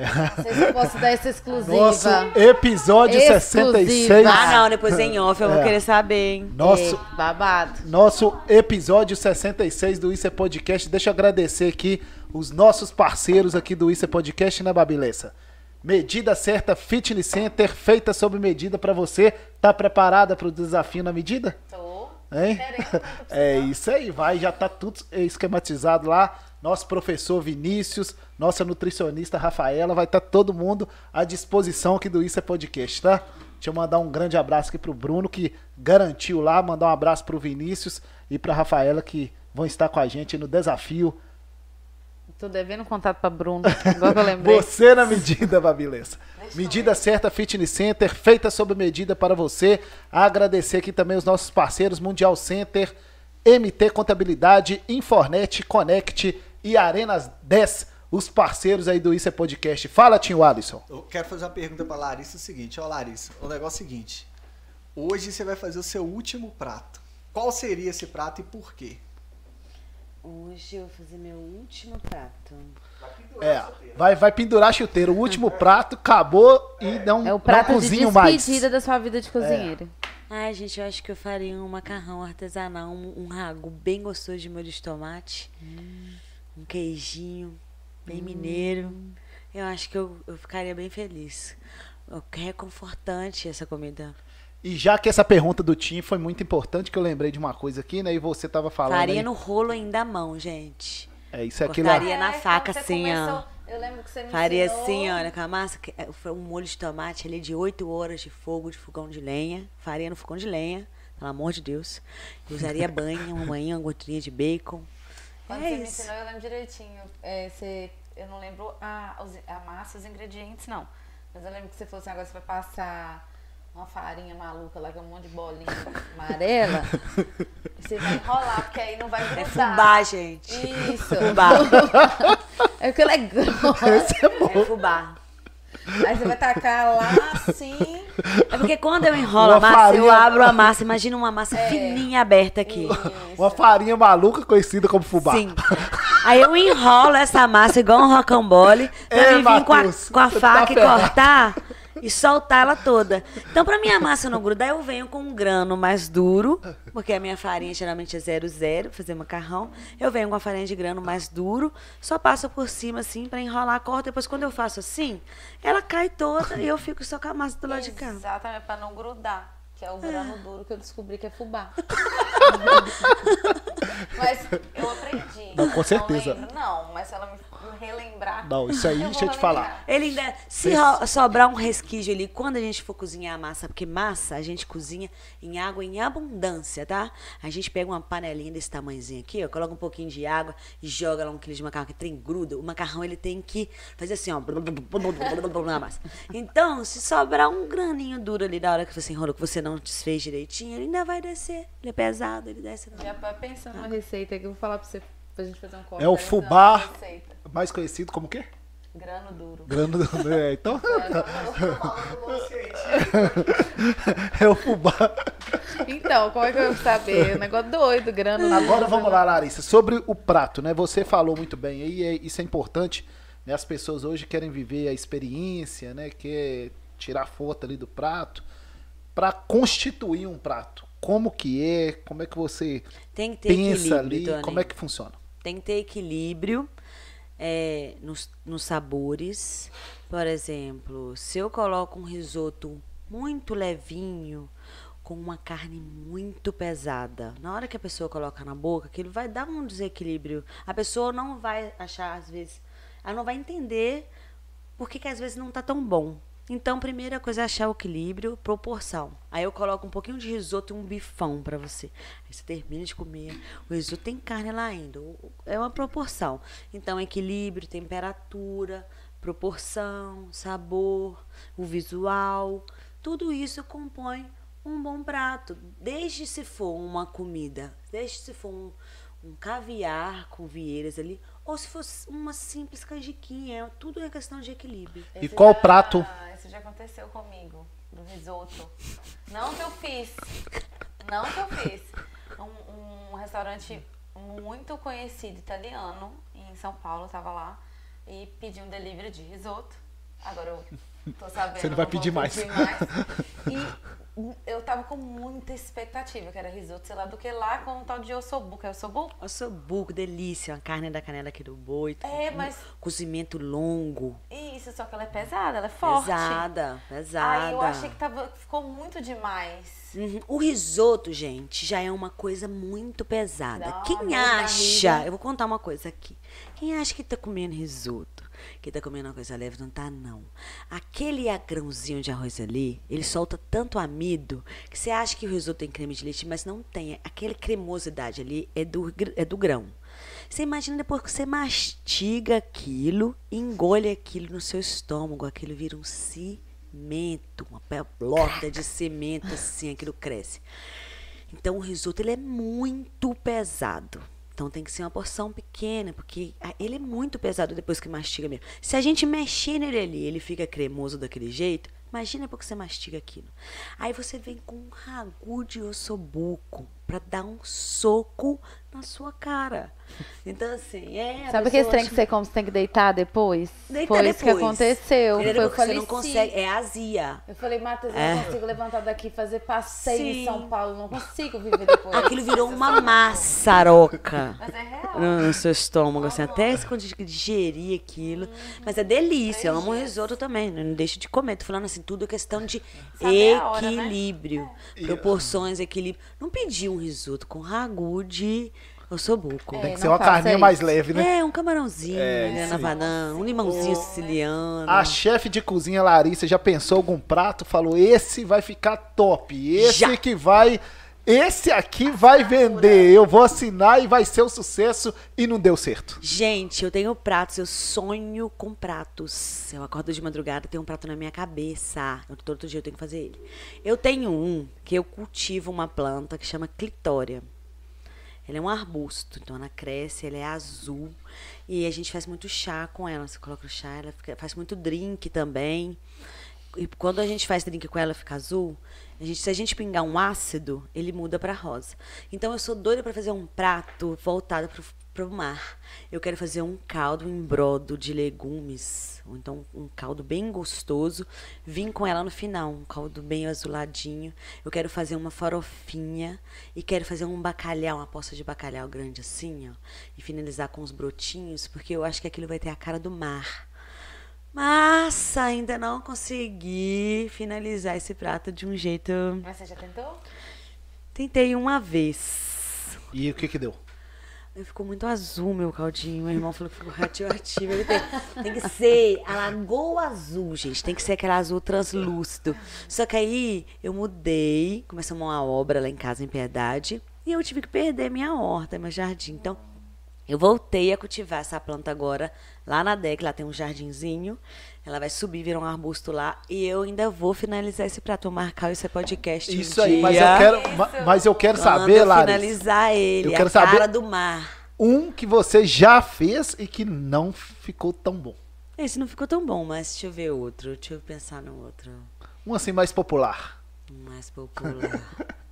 Você sabe que eu tenho uma memória péssima, né? Minha memória. Mãe de memória três de... filhos, amor. Gente, minha memória é péssima. quando a gente é mãe, negócio da memória. Olha, então eu vou fazer um. Eu, brigadeiro, gente. Um simples brigadeiro, é um terror para mim. Aquilo é um terror. Ou aquele em pelota, ele passa do ponto. Não consigo fazer essas coisas muito simples. É, de doce, principalmente. Acho que que eu lembro agora. ingredientes, pouco pra ela. É É isso. Tempo. Me marando o tempo 17. daquilo ali, eu fico assim, meu Deus do céu, isso. isso é, é, é, as medidas. Vamos lá. É, como é que foi pra você... Quer dizer, eu já sei a resposta porque eu te conheço. Mas como é que, como é que foi lá atrás, assim? Lidar com proteína, que eu acho muito... Você- Tem um problema hoje. Não, não mato, gente. Tenho essa dificuldade de matar. Tá. Infelizmente. Então como é que é você pegar o porco lá... Então, hoje eu estou tendo problema com isso. Já fiz demais leitoa. Então, hoje cheguei num ponto lá no Moenda ainda, muito fogo de chão, e as leitoinhas chegavam. E aquilo ali foi começando a me incomodar um pouco. Então, hoje eu, eu faço ainda. Mas, nossa senhora, se eu puder parar de fazer leitoinha, tenho muita dó do bichinho. Inclusive. Chega na- viver mais um pouquinho. É gostoso, é, mas eu já fico com dó. Já chega uma leitoinha assim, eu já penso, ai meu Deus do céu, tão pouquinha carne. É, É, podia ter deixado viver mais um pouco. Eu lembrei, Sara, não sei se tá vendo. Meu filho não beijo. come carne, o Theo Qual, mais velho. Theo? Não come carne. Sara Tem dó dos tá- animais. Minha irmã não come carne. Isso, e, e nessa de ter gente que não come carne, você. Tenho sempre que cozinhar. Tenho sempre. Se eu faço uma lasanha, eu tenho que bolar uma ideia ali pra ter uma separada pra eles. E o que, que você acha do Ah, vegetarianismo e veganismo? Eu acho hoje tranquilo pra mim. Tranquilo. Hoje a gente tem lá uma, uma parte de frios que eu levo ela numa boa sem carne. Acho que tá certo, gente. Eu acho que a gente não precisa ser vegetariano, mas pelo menos duas vezes por semana, se a gente conseguir diminuir um pouco esse consumo absurdo de carne, eu acho que tá tudo bem. Eu acho que o planeta tá precisando de algumas mudanças, sim. Entendeu? Então eu não sou tão viciada assim, não tem coisas muito saborosas sem ser carne. Teve uma vez que eu fiz um aniversário E tinha três convidados que não comiam carne. Então eu fiz polpetone recheado com queijo. Era uma, ma- um macarrão com molho branco. Do lado o polpetone com um molho ao sugo. É um prato até bem famoso, assim, o pessoal tem uma aceitação muito boa. E eu sabia que tinha três convidados que não comiam carne, então eu fiz o polpetone de carne de jaca. Muito bem temperado, até muito mais gostoso que o da carne normal. normal. E teve briga no casamento. Teve briga, o que eu fiz, eu fiz quatro só, porque são grandes, e as pessoas queriam comer o de carne de jaca. Eu vou fazer até hambúrguer lá com isso e também com, com quinoa. Com- Excelente. Porque eu preciso dessa opção. Não, e eu quero que você conte, porque eu já. Deu briga esse negócio. Aí eu tive que dividir. A, a, a dona, a dona do aniversário veio, Larissa, eu preciso de mais. Falava assim, não, olha, não tem jeito. Eu, você tem três convidados, eu fiz quatro ainda. N- não é assim, né? Não, a gente. Aí ela, ai meu Deus do céu. Aí nós começamos a dividir, pra dividir, pra cada um comer o prato. Eu já no convivi com um vegano e ele falava assim: não, dá pra fazer tudo com jaca. Feijoada com jaca, estrogonofe com jaca. Eu fiquei, Não, eu aqui. fico assim, não sou jaca, as pessoas não sabem, mas os, os mamão verde, manga verde, tudo substitui. Gente, uma, um frango. Um frango, um guisadinho de frango. Chega no inverno agora. Daqui a dezembro a gente já tem manga verde. Um guisadinho de frango. No lugar, na hora que você vai colocar a batata, você vai colocar essa manga. Vai descascar a manga, cortar em cubos. Não vai colocar muito. Ela é ácida, né, gente? É o equilíbrio que eu falei aqui desde o começo. Hello. É. Então você corta uma manga e coloca nesse guisado, na buchada, no franguinho. É delicioso, mamão verde. Falei da manga, mas coloquei no frango, né? Então. Mas as- dá pra usar. Na, quero- Índia, que eles não comem vaca, então, assim, eles comem muito essas coisas, esses, esses- essas frutas verdes, mamão, ma- banana, vão pra comida salgada. Quero que aproveitar o ao vivo pra ficar registrado. Promete pra mim que você vai fazer alguma coisa com jaca pra eu provar. Vou fazer. Porque isso não sai da minha cabeça. Vou você fazer. fez feijoada. Vou fazer. Olha, o que que vai ter de jaca que você vai experimentar? O bife de hambúrguer, nós vamos Não é fazer possível. direitinho. E vai ser empanado e frito. Não é possível. Sim. De cebola jaca? ca- de jaca. E você vai achar que tá comendo frango. É isso aí, ó. Os vegetarianos e veganos de Ponte Nova vão agradecer. Vou fazer de Com quinoa certeza. também. Vou fazer o polpetone, o mesmo do hambúrguer pra ter com essa massa lá. Sobre- A gente vai ter a la carte à noite. Sobre, Mudar sobre carte. os produtos, ô Larissa, né? No supermercado ali, quando a pessoa vai comprar, qual que é o segredo ali pra Olha, escolher produto de gente, qualidade? Eu leria o rótulo. Eu pegaria essa mania de ler rótulo. E se tem cinco ingredientes ali que você não conhece, eu já começaria descartando esse produto. A gente hoje vive num mundo que a gente tem muitas doenças. Eu sou enfermeira também, estou nos dois ramos. Então a gente está vendo o câncer, por exemplo, crescer muito. Ai, então hoje tudo dá, tudo é perigo, né? A gente que é mãe, então a vida é perigosa, a vontade de viver uma bolha. Mas eu acho que a alimentação é o seguinte: eu, eu, eu gosto de dar muito esse exemplo lá no meu consultório, quando eu estou atendendo meus pacientes. Eu falo assim: ó, tem dois caminhões, Toninho. Nós vamos comprar dois caminhões, tá? Agora, junto, sair da fábrica. Eu vou colocar gasolina boa, vou colocar água toda vez que eu sair, eu vou trocar o pneu, vou dar manutenção. Eu vou- não vou colocar excesso de peso no caminhão caminhão, vou trabalhar com ele na carga certa. E você não. Você vai colocar sobrepeso em cima dele, não vai trocar óleo, não vai colocar água direito, vai colocar qualquer combustível. É claro que se acontecer um acidente, eu posso tombar meu caminhão e quebrar ele primeiro que o seu. Mas se não acontecer um acidente daqui a 40 anos, qual caminhão está em melhor condições? É o nosso corpo hoje, gente. Então, a gasolina do caminhão é nosso alimento. O peso é o peso que a gente tem que tentar manter por causa da circunferência, por causa do teor de gordura, das articulações. É, a manutenção que eu falo são check-ups, né? A- a- beber água em vez de refrigerantes, coisas com açúcar. E tá aí nessa pegada. Hoje, vez você pega um rótulo, eu acho que a gente tem que parar de abrir menos e cozinhar mais. Você pega um rótulo, você vai ler ali, tem 10, 15 ingredientes ali que você não conhece. Você acha que aquilo vai te fazer bem? Aquilo não vai te. Seu organismo, eles não, ele não nasceu. Ele, eu- o corpo humano é um computador assim mais avançado que a gente que existe hoje. A gente é uma máquina. E como máquina, você acha que a gente está preparado para esses conservantes, para esses produtos, para esses, esses, é, aditivos químicos que eles estão colocando na alimentação? E você compra aquilo caro. Deixa no seu armário. Você tá achando que você tá dando pro seu filho um biscoito, achando que você tá. Ó, não, gente, pega uma fruta ali, entendeu? Vai comer, faz um suco para você, usa menos açúcar, né? E eu acho que é isso. Se lê o rótulo, não conhece cinco ingredientes ali, já pode ir descartando aquilo.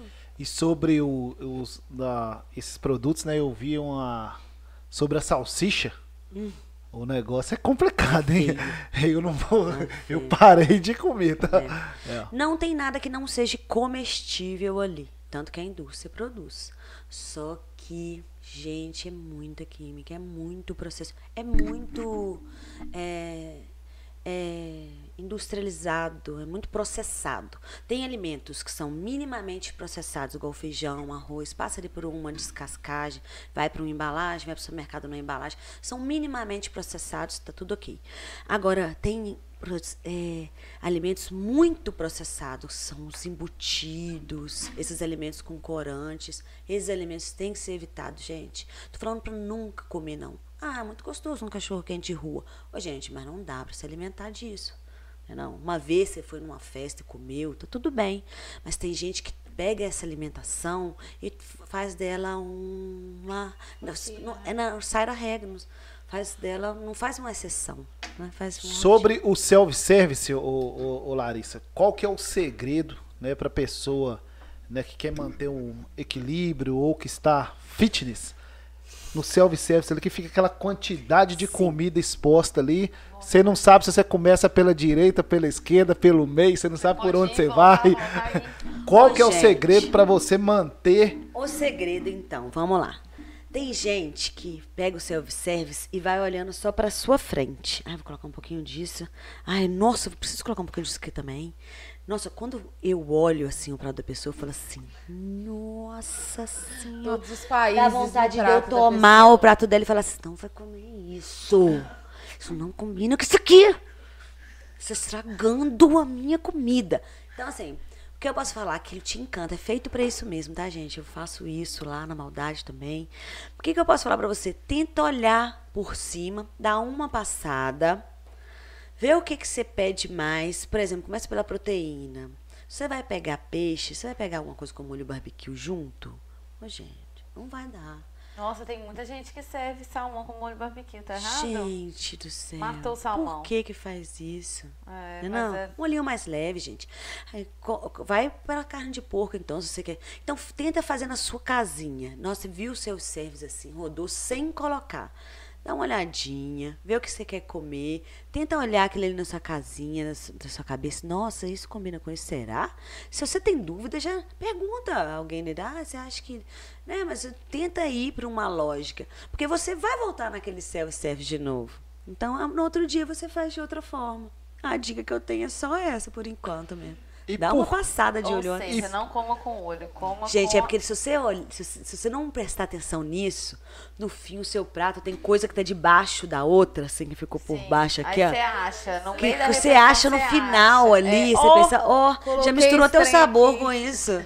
E aí, por que que acontece, Larissa? Você vai no self-service hoje, tá lá, o alface aqui, o tomate aqui, a cebola aqui, a carne aqui, não sei.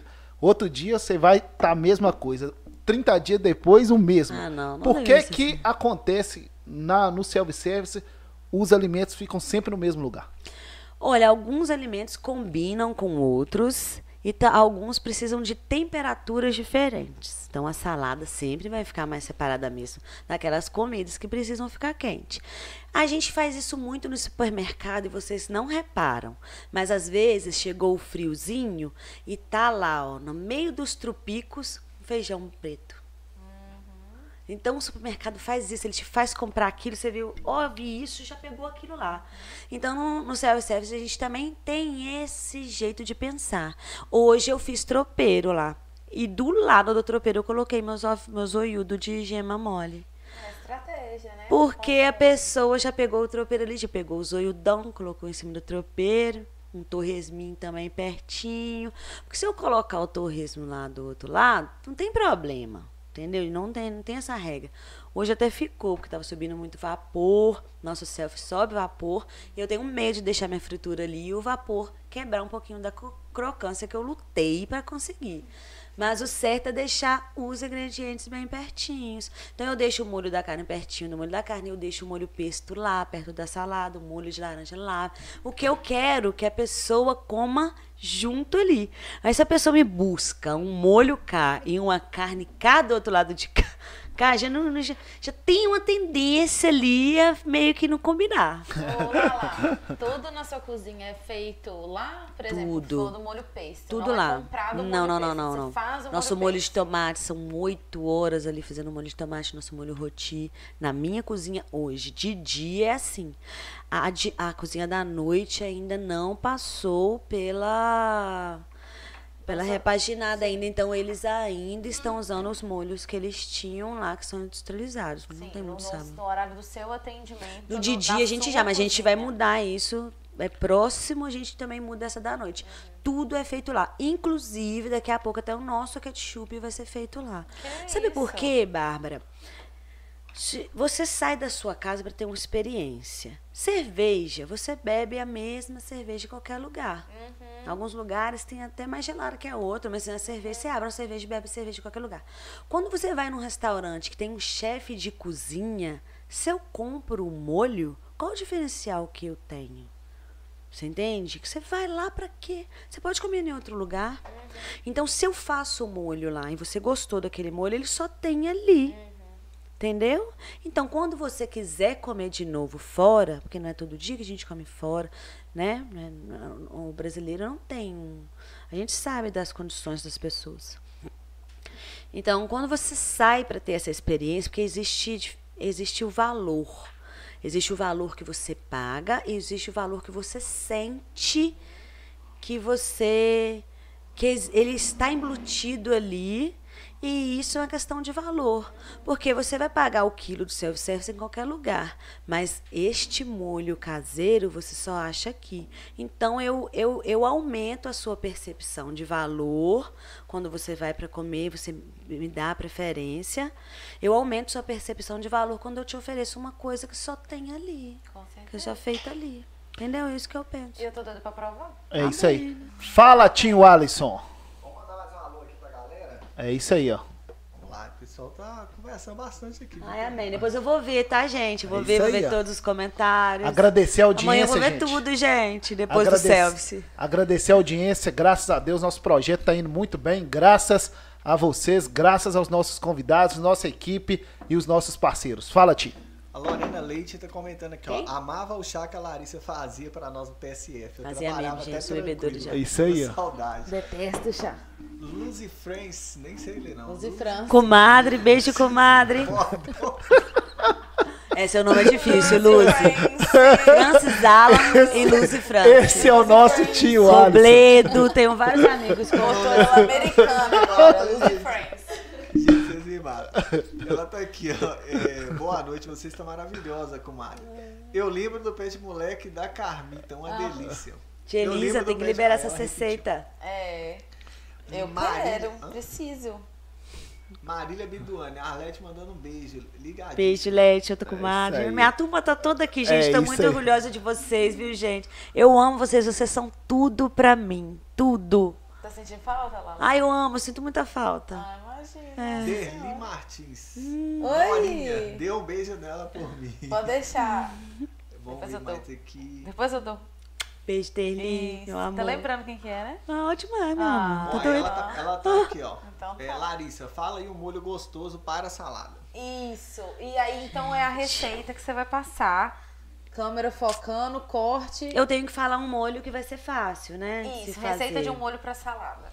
Ô, gente, eu gosto muito, é um molho muito bobo e fácil, mas eu gosto muito. Laranja, mostarda, mel, azeite, uma pimentinha, um sal.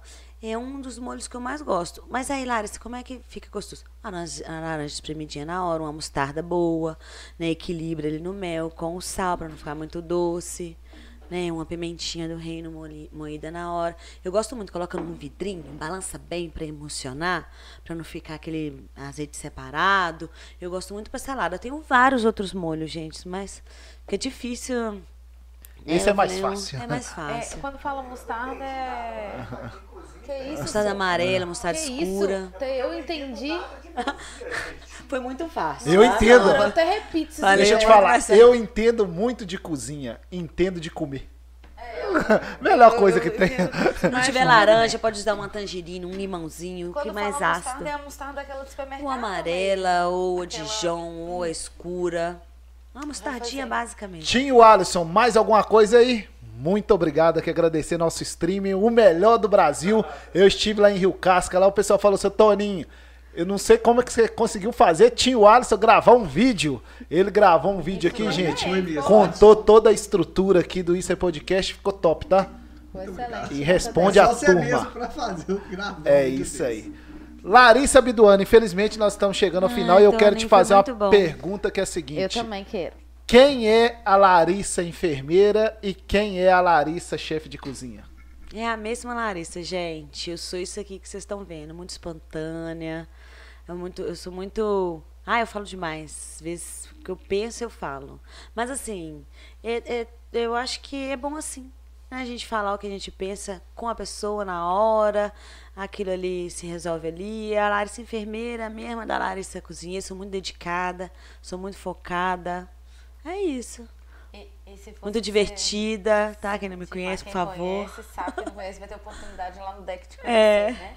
É, se fosse pra escolher enfermagem Ah, gastronomia. gastronomia, A gastronomia, gente, eu fico na enfermagem porque eu sou efetiva há muito tempo, é uma estabilidade, né? É, gosto também, gosto muito de lidar com o ser humano. Quem gosta de servir, de cozinhar, gosta de lidar com o ser humano, gosto muito de toque, gosto muito das pessoas. Eu sou muito de pessoas. eu tenho, eu tenho mais uma pergunta. É, Tem seus, seus nenenzinhos, o Telzinho já tá grande, né? É. Mas estão petitinhos ainda. Tem comida preferida de mamãe, assim, que eles pedem? Ah, não comida tem não. preferida de cada um? Tem não, cada dia. Tem dia que eles preferem a comida do pai. Fala, ai, minha comida do meu pai tá muito gostosa. Mas gostam muito da minha comida assim. Mas naquela comida caseira, viu, gente? A comida de casa mesmo. E qual que é a dica que você dá para as jovens aí que querem fazer a faculdade de gastronomia e querem ingressar nessa gente, carreira? Jovens e os jovens. E os Pensem jovens também, com bem. certeza. Porque a gente, né, eu já ouvi Não é uma falar faculdade que, ca- que não é uma os faculdade homens, barata. os homens cozinham muito bem também, né, Larissa? Uhum. A cozinha hoje profissional é mais feita de homens. A mulher está entrando agora. É, mas ela era mais feita de homem. A cozinha raiz, a, a cozinha que estourou, a cozinha profissional francesa, essa cozinha. Agora tá, tá tudo bem, mas era mais de homem. O que, que eu posso falar para você? Faça uma experiência antes numa cozinha profissional. Porque gostar de cozinhar, gostar de comer, gostar desse ambiente é totalmente diferente. A gente não tem muita vida. Na, na, na época que o pessoal está divertindo, que são as datas comemorativas, fim de semana, é a hora que a gente está mais trabalhando.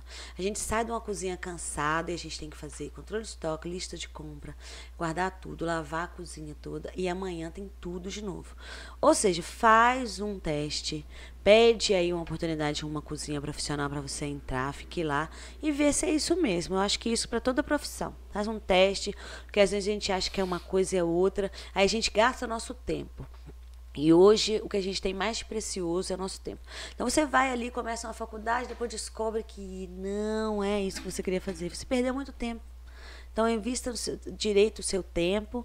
É, faça um teste antes, porque não é fácil. Não é Nossa fácil. senhora, tem- tinha vezes que eu ia lá encontrar com Bia no Moinda. Não é fácil. A gente sai moída, a É, gente ela me sai contava, acabada, é "Bah, eu muito pesado. A cozinha 4 horas da manhã, 6 eu tava de pé pra picar tudo de A novo, preocupação é muito de grande para não ter nada, nenhuma contaminação física, um cabelo, uma pedrinha, para também não ter nada estragado, para deixar tudo fresquinho, para não deixar excesso. É muito difícil, viu, gente? Não é fácil. Larissa, muito obrigado por ter Ah, aceitado o nosso convite. Parabéns aí agradeço, pelo trabalho. gente. Deus te abençoe obrigada. e sucesso aí na nova caminhada. Obrigada, meu querido. Obrigada, minha prima Meu maravilhosa. amorzinho, Agora me chama pra comer a jaca. Aham, pode E vai na deixar. sua casinha, Pode não. deixar. Tá eu quero ir na sua casa também. Ah, mas tá longe, gente. É isso Ai, aí. meu Deus do céu, pelo amor de Deus. Tudo de bom. é Obrigada. E Toninho. vamos que vamos, vamos em frente. Obrigada, meu querido. Babi Lessa, Obrigada mais a todo alguma mundo coisa? que tá aí, né, gente? Isso aí, pode- Minha turma, ó, muito obrigada por estar me Galera acompanhando. Vou, ver- vou ler todos os comentários depois. Pois é, tá sumida lá de piedade, É. lá, dar uma volta. Mandar um grande abraço aqui para todos os pedadenses, né, Babi? Mais alguma coisa que você queira. É isso aí. Piedade é uma Eu ótima amo cidade. Piedade, eu tenho muita saudade quando eu consegui ir lá com mais frequência. E quando vocês fizerem alguma coisa, vacuna, você Pode pode, deixar. me chamar, porque Bianca não fala nada, não. Agora, antes de encerrar, eu tava esquecendo. Conta um caso da Babi Lessa pra gente aí. É, Não, pouco Porque mesmo. conta um caso aí da Babi, porque Ô, a gente Bárbara, precisa, sorte né? sua, não lembro nenhum Porque Babi podrão, Lessa, ai. Babi Lessa trouxe luz e reverência, alegria e felicidade aqui pro nosso Mas pod. Bárbara é isso mesmo, gente. O que, que é o caso que a pessoa dá? É os micos que a gente bebe, cai ali no chão. Mas assim, não tem a coitada. É uma pessoa de gente boa, ela não tem um podre muito podrão, assim, não, que eu possa soltar aqui, não. Quem dera, eu podia estar até é, ameaçando ela desde antes. Mas é, pessoa, ela é isso. né? Bárbara, é isso que vocês estão vendo aí, gente. É isso que vocês estão vendo. É, eu vivi uma fase muito gostosa, que é aquela fase de adolescente e início de ficar adulta, né? Que a gente ainda é adolescente lá em Piedade. Lá, lá fez parte muito desse Quem momento. vê ela assim, acha que é uma pessoa fresca, não é isso. E entra num barro, cortando, um- empurrando um carro. Tomando uma cachaça. Ixi, Maria, não ia nem falar essa parte aí, não, mas já que você É, contou. muita cachaça, graças a Deus. E ela era Nosso assim, tio Zezé já fabrica, beijo tio Zezé, Cira aí, É, ó. Papai também falou. Ah, seu pai já tá. "Não, seu pai, é falar nisso, eu tô precisando cachaceiro." ganhar uma cachaça de Orlando. É Tá, isso aí. me chama pra Pedindo. essa casa que eu vou levar. Aí, Nossa. é Tá marcado. Chantagem, é chantagem. Mas Larissa ela era aquela prima assim que a gente ficava. Nossa, lá ela tem essa calcinha fidental no armário dela. Meu Deus, nossa, Larissa é muito descolada. Eu quero ser igual a Larissa. Então era essa a, a época que eu vivi. Assustava até um pouco as pessoas, meus irmãos, assustava meus irmãos. Nossa Muito Senhora. obrigado. Eu que agradeço. Que Muito obrigado, Larissa. Obrigada. Tony. Foi top, né? Foi ótimo. É isso aí. Até semana que vem, tá? Até. É isso aí, gente. A agenda do mês de maio do Isso é Podcast nós vamos divulgar no uma domingo, dia balinha. 30 de abril, véspera de feriado. Vamos começar mais um mês aí com o nosso episódio 67 e no mês de maio vamos fechar aí com o nosso episódio 70 do Isso é Podcast. Muito obrigado, Babilessa. Eu que agradeço. Tamo Boa junto. noite. Tchau. Obrigada. Tchauzinho. Antes da gente encerrar aqui nosso pod, agradecer os nossos parceiros, mais uma vez, Mundial Center, Medida Certa, Infornet, Connect, Arena 10 e MT Contabilidade. Semana que vem tem mais o podcast de Ponte Nova e região. Grande abraço. Tchau. Tchau, gente.